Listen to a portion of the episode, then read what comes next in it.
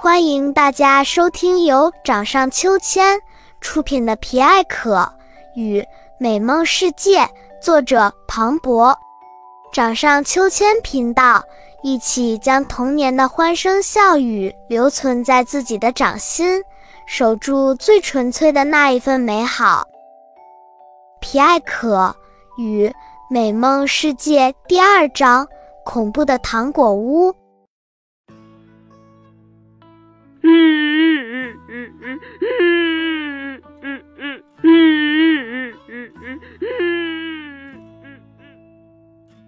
刚刚哭完，皮艾可的眼睛还是肿的，在泪眼朦胧中，一只小小的蓝色的扇形花出现在他的眼前，竟然是美梦花。美梦花呀，美梦花，八字被坏人抓走了。你能带我飞去找他吗？皮艾可哀求道。很多只美梦花飞到了皮艾可的身边，有的用力向上拽着他的头发，有的自下而上推着他肥硕的大屁股。可是他的身体还是一点儿都没有动。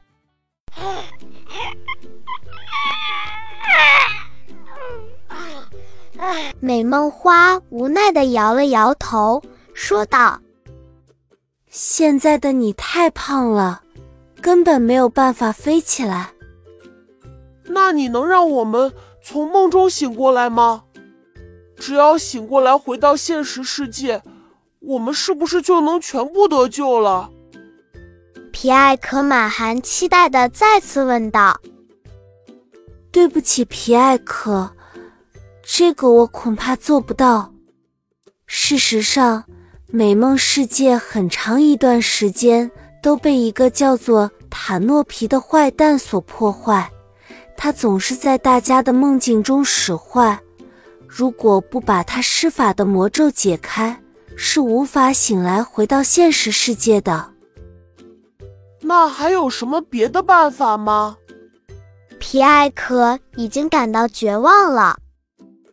这个美梦世界是你和巴兹共同创造的，只要你们两个共同努力，真心的朝着一个目标去想，那么事情就说不定会有转机。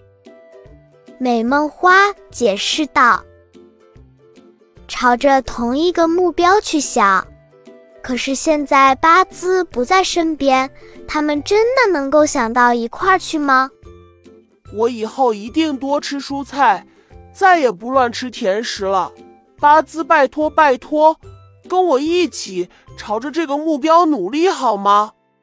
皮艾可默默念道。而远在几公里以外的巴兹，现在也正在后悔。他被糖果蝴蝶抓走之后，由于被知识茧丝蒙住了眼睛，周围漆黑一片。身上的芝士黏黏的，别提有多恶心了。皮艾可，快来救救我！我以后再也不贪吃甜食了。我们以后一定健康饮食，锻炼身体。巴兹迷迷糊糊地说出最后几句话，就晕了过去。随着两个小家伙心有灵犀的祈祷和对共同目标的期待，皮艾可的周围发生了一些变化。他旁边的草地上突然长出了一片小菜园，里面种满了红彤彤的番茄、绿油油的黄瓜，还有豌豆、青椒、茄子等各种健康的蔬菜。太好了，看来愿望成真了。皮埃可赶紧拿起这些蔬菜，愉快地吃了起来。不一会儿，他的身体就恢复了原样。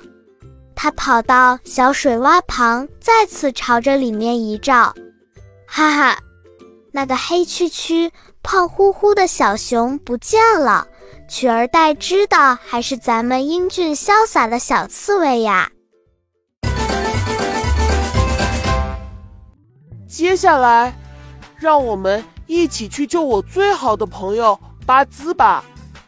恢复了原样。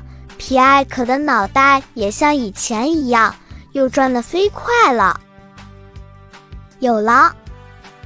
皮艾可灵机一动，跑到小菜园中，将剩余的蔬菜全部装了起来。美梦花，我们出发！皮艾可握紧拳头，坚定地说：“美梦花全部聚拢了过来，慢慢地抬起皮艾可，朝着之前巴兹被抓走的地方飞去。”想要知道后面发生了什么神奇的事吗？